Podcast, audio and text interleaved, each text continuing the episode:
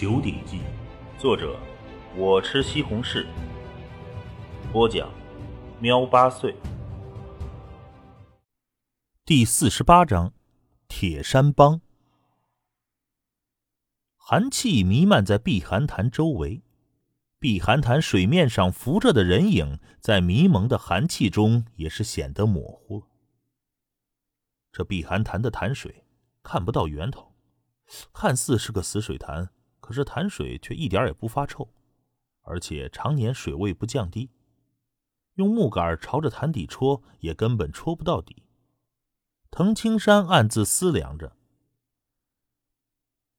嗯，自上次我探查着碧寒潭的潭底，也有近一个月时间了。”藤青山全身运劲，整个人就站在潭水中，潭水侵没到了藤青山的胸口。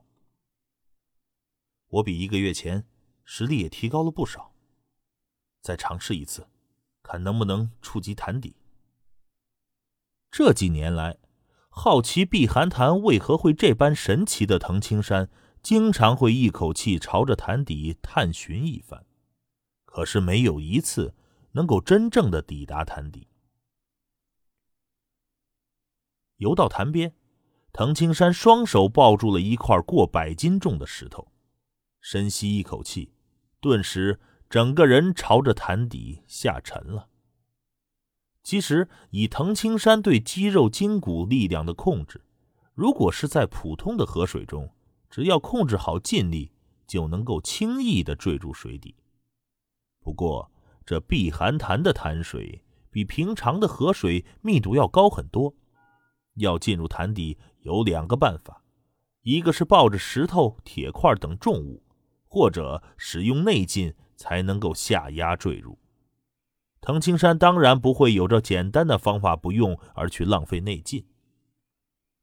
抱着一块大石头，藤青山不断下坠。这碧寒潭内没有杂草，也没有生物，一片寂静。随着下沉，藤青山清晰的感觉到水温在急剧下降，越来越冷。不过一开始，藤青山单靠身体的强横还能抵御。这碧寒潭的水面也就七八米宽，十几米长，可是这深度却是这般惊人。藤青山抱着石头不断下沉。碧寒潭是处于双头山的半山腰，现在已经下沉了过百米，应该是在双头山的山腹深处了。这双头山。仅仅是大岩山上的一个小山头，高度也就三四百米。感受到了彻骨的冷意，藤青山的肌肉微微一颤。此刻水温已经冰寒到犹如一根根尖针，刺着他皮肤的每一处，渗透到骨子里。这块凸起的石头，我记得，这次我比上次多潜了四米才使用内劲。内力雄浑的内劲已经迅速的在体内窜动，抵御极寒了。这碧寒潭越是往下，就越是宽广，现在已经足有数十米长宽了。可是藤青山依旧没有发现潭底，估摸着现在已经越过双头山的山脚了。藤青山估摸着深度，这里还真是够暗的。以藤青山的目力，也只是能够辨别五六米之内，可想而知，这寒潭深处已经黑到了何种程度。可是此刻依旧没有触及潭底。其实，在水底憋气，以藤青山的实力，憋上一两个时辰都不是难事儿。作为内家拳强者，对五脏六腑的锻炼是重中之重。这个强大的肺部令他能够在水底坚持很久，这是一方面的原因。单单肺活量还不至于能在水底坚持一两个时辰。最重要的是，藤青山的主要经脉，包括连接皮肤毛孔的各个支脉，几乎都是畅通的。以藤青山对身体气血的控制，完全能够透过毛孔吸收水中的氧气，以补充消耗。当然，这种补充速度比口鼻呼吸要慢得多。只是能够维持在低水平的消耗，不能有太激烈的动作。如果一旦在水底激战，以藤青山强大的肺腑，估计坚持片刻也要到水上换气了。藤青山感觉到筋膜的皮肤包裹着的骨头都被一阵阵寒冷刺激着，越来越冷了。如此的低温，藤青山使用内劲竟也有些撑不住了。不能再下去了。藤青山手中一松，石头朝着水底坠去。而他整个人却是受到了浮力的作用，朝上方浮起。许久之后，哗的一声，藤青山从水面冒出了头。呜，这水面处的潭水，我竟然感觉到暖和了。呵呵呵，藤青山笑了起来。与碧寒潭深处相比，这表面的水的确算得上是暖和。藤青山也明白。这其实是人体的错觉，就好比自来水在冬天的时候，有时候会感觉到也是暖和的，而在夏天你却会感觉到它是冰冷的。一个道理，潭底的潭水可以算是极寒，感受过极寒之后，再感受这水面的潭水，感觉到暖和也不奇怪。深入两三百米，那水压还真大。藤青山深吸了一口气，腹脏才好了一些。一般人能潜水十米就感到压力大的受不了了。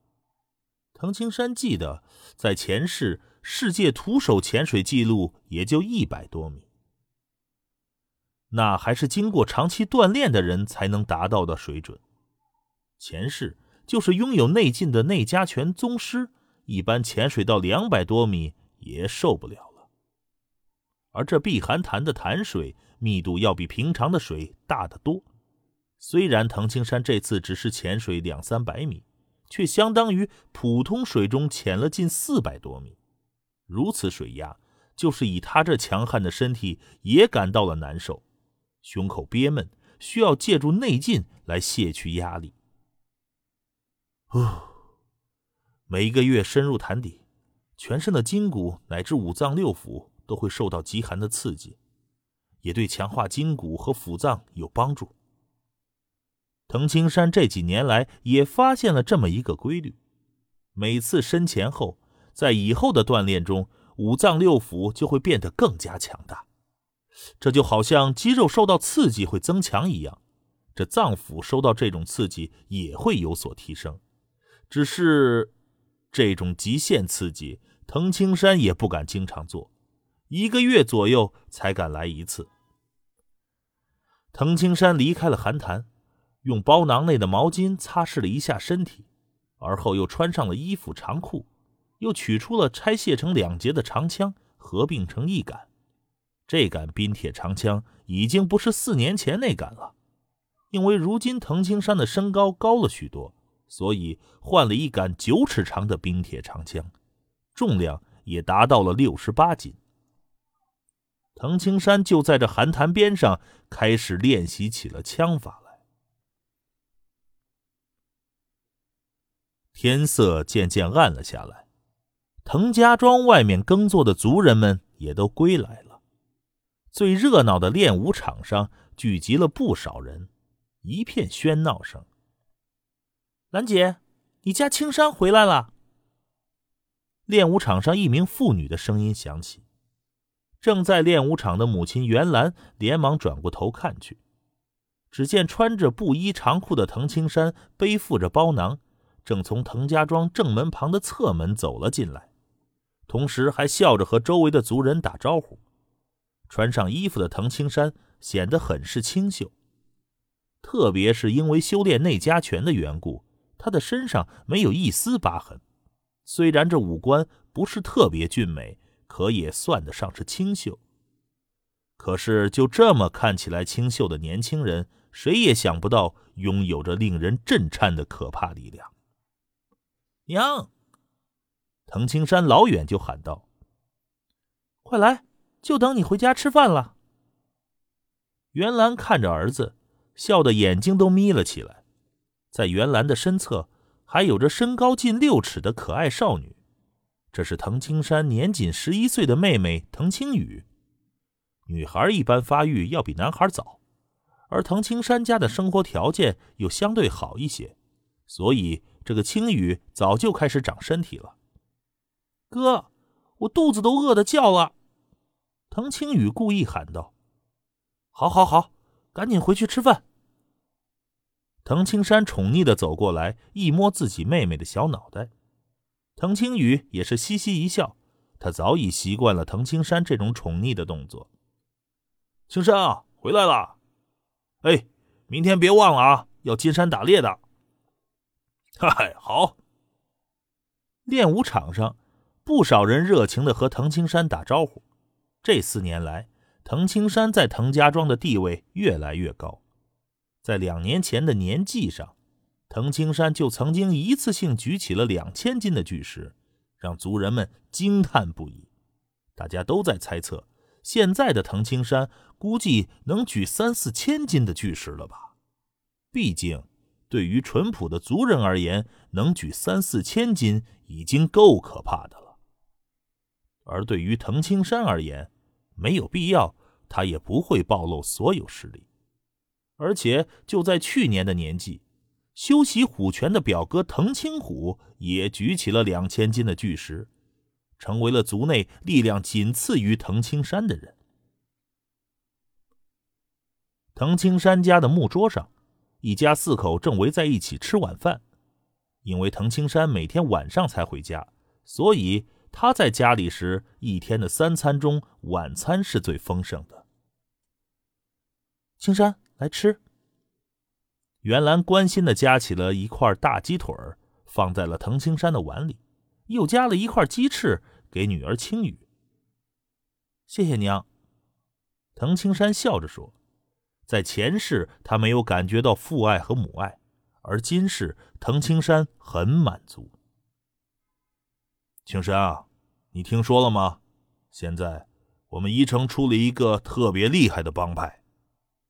成熟稳重的父亲滕永凡开口说道：“这滕永凡早就将滕青山当成成年人一样看待了，在宗族内，滕青山说话是很有分量的。”爹，你是说铁山帮吗？昨天打猎的时候，我也听其他人提到过。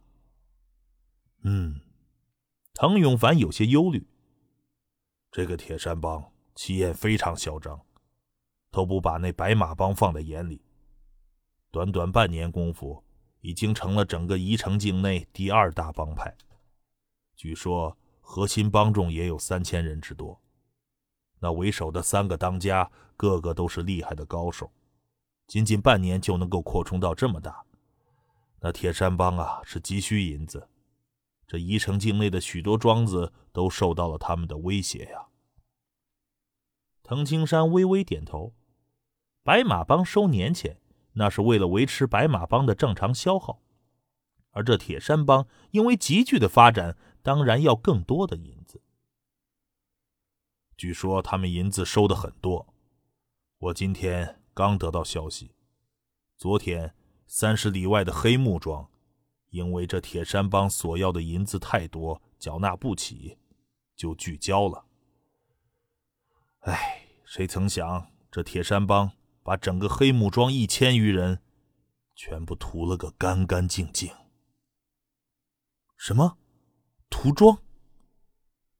藤青山再冷静，也被这个消息震惊了。